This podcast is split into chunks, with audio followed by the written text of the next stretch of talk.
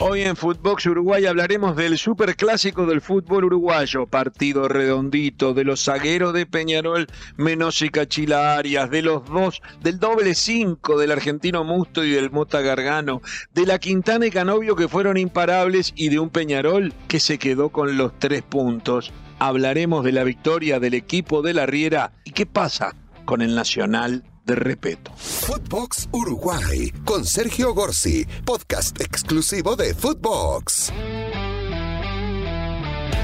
Se jugó el tercer clásico del año, el primero en materia oficial. Habían jugado en verano dos clásicos, uno que terminó 0 a 0 con una tormenta terrible que impidió que se definiese por penales y se suspendiese un cuadrangular que estaba previsto, eh, pero que fue empate en definitiva, que es lo que le importaba a los equipos que estaban preparándose. Días después se jugó un segundo clásico que ganó Peñarol 1 a 0 y esto llevó a que Nacional llegara a este clásico de cuarta fecha del Campeonato Uruguayo con la angustia de haber jugado dos clásicos, perdido y empatado uno, o sea, perdido uno, empatado otro y sin haber hecho nunca un gol.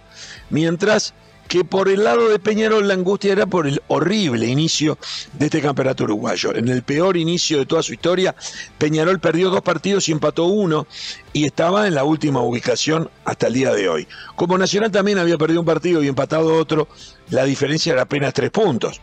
Pero bueno, de esta forma comenzó el clásico de hoy, que tenía una gran expectativa, que se jugó en el campeón del siglo, el estadio de Peñarol, cuyo entorno comenzó a mi gusto 24 horas antes. El sábado a las 5 de la tarde, partido iba a comenzar domingo a las 5 de la tarde, en el Gran Parque Central, el Nacional volvió a hacer algo que hizo ya varias veces, que convocar a su hinchada a lo que se ha dado a llamar banderazo. Es decir, como se le dan nada más que 2.000 entradas para los visitantes, la gran mayoría de los que quiere ir no puede, insisto, solamente 2.000 entradas por un tema de seguridad. Por lo tanto, eh, Nacional convoca gratuitamente, abre las puertas de su estadio para que se presencie el último entrenamiento, se aliente a los jugadores y de alguna forma se lo despida rumbo al partido que jugarían de visitante 24 horas después. Fue realmente una fiesta. Nacional salió con una pancarta de solidaridad con el exfutbolista Carlos de Pena, que es que pertenece al Dinamo de Kiev y que pasó horas muy angustiantes para poder recién hoy, tras un viaje de 11 horas en tren y 10 en ómnibus, llegar a Rumania para de ahí poder tomarse un avión y estar próximamente acá en Montevideo. Ese cartel conmovió a la afición, evidentemente como está pasando en todas partes del mundo con respecto al conflicto que se está viviendo en Ucrania. Pero saliendo de eso, vayamos al fútbol. Todo comenzó muy temprano porque estos 2.000 hinchas estaban convocados cerca del mediodía en la terminal aérea vieja que no se está utilizando y que tiene el estacionamiento grande para que estuviesen ahí los buses que iban a trasladar a esos 2.000 hinchas hasta el estadio de Peñarol un par de horas antes. Luego, ya estando en el estadio, me tomé algunos apuntes que me parece que quiero compartir. Esto hoy es apuntes de este clásico y entre los apuntes tengo anotado que eh, fue homenajeada la sub-20 de Peñarol que ganó la Copa Libertadores el, el domingo pasado en Quito entraron los futbolistas, dieron la vuelta olímpica, ofrendaron la copa a sus hinchas ante el delirio de la parcialidad urinegra y se la entregaron al Indio Olivera. ¿Quién es el Indio Olivera?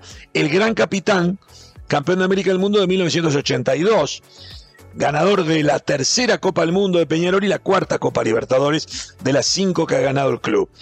Fue muy emotivo toda esa situación. También fue muy emotivo el ingreso nacional y posteriormente el de Peñarol cuando se reunieron los 22 futbolistas en el medio del campo y desplegaron una pancarta que decía no a la guerra. Eso fueron cosas que fui anotando previo al partido. Después me anoté el partido por cuartos, cada 15 minutos. Los primeros 15 minutos, algo más nacional, muy entregado el partido, la pelota vivía en el aire, no había jugada de gol, la iniciativa era nacional, pero no pasó absolutamente nada. Segundos 15 minutos comienza a tomar la manija Peñarol, sobre todo por la derecha, entre Aguirre Garay y La Quintana. fueron incontenibles para eh, ese sector de campo, derecho de avance, izquierdo de la defensa nacional, generando la jugada de gol, una que tuvo el canario Álvarez Martínez, que realmente lleva más de 700 minutos sin hacer un gol, que a los 18 minutos tuvo una oportunidad, eligió cabecear, debió haber rematado con el pie, pero bueno, eh, fue una mala definición que resolvió fácilmente Roget.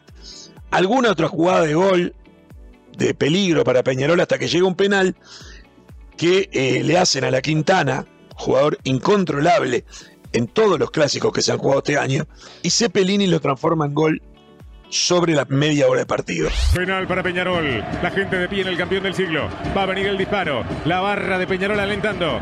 Y ahí va a dar la orden. Va Chepelini, Chepelini, Chepelini. Sientan.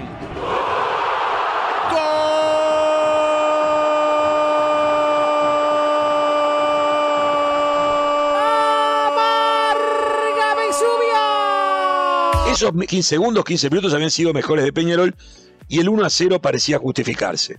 Los últimos 15 minutos del primer tiempo fueron muy entreverados, alguna situación, un remate débil, dos jugadas de Carballo, pero sin grandes pretensiones, eh, a favor de Nacional. La roja para Cepelini, el autor del gol, a 6 minutos del final, el minuto 39, se hace echar ridículamente en un entrevero, hace una falta que el árbitro no vio y que el VAR lo hizo recapacitar y le termina sacando la roja al futbolista de Peñarol. Tres minutos después, el árbitro sí le saca la roja a un futbolista nacional, Treza, por parar una carga de Peñarol y el VAR hace lo contrario. Le pide que lo vaya a revisar y le muestra que fue exagerado, que era para amarilla y no para roja. Lo cierto es que termina el primer tiempo ganando Peñarol 1 a 0, pero Peñarol con 10 y comienza una serie de cambios, este sistema de cinco cambios provoca y genera oportunidades y también que el partido vaya cambiando. Eh, comienzan a darse cambios, sobre todo Peñarol intenta eh, armar una línea de cinco y tratar de contener los embates de Nacional, ya que iba ganando y con 10 no tenía mucho sentido desgastarse durante todo el segundo tiempo. Un cambio clave para Peñarol en cuanto a la señal. Minuto 56, 11 minutos segundo tiempo, sale Canario Álvarez Martínez, que es una de las grandes figuras de Peñarol, pero que está hace mucho tiempo sin hacer goles, entra Bentancur, digo, como señal, como señal también que la Quintana, que venía jugando muy bien, eh, creando peligro, sale y entra un zaguero, Elizalde, ahí para armar esa línea de cinco. Y el Nacional, que ya había hecho dos cambios, entrando Cándido y Otermín, hace entrar al argentino Gigliotti, que cada vez que entra genera o algún gol o alguna jugada de peligro. Al a los dos minutos que entra, mete un cabezazo en un palo, que bien pudo haber sido el empate, pero lo insólito es que poco rato después, sobre, en realidad, digo poco rato un poco en forma injusta, sobre los 82 minutos, pero igual es, es un ratito, no llegó a estar media hora en la cancha, no llegó a estar media hora, es expulsado y los últimos minutos se juegan 10 contra 10. Pero lo cierto es que medio partido Peñarol jugó con un hombre menos y lo de Gigliotti es increíble. Fue expulsado en el primer partido contra Deportivo Maldonado. Estuvo suspendido en la segunda fecha.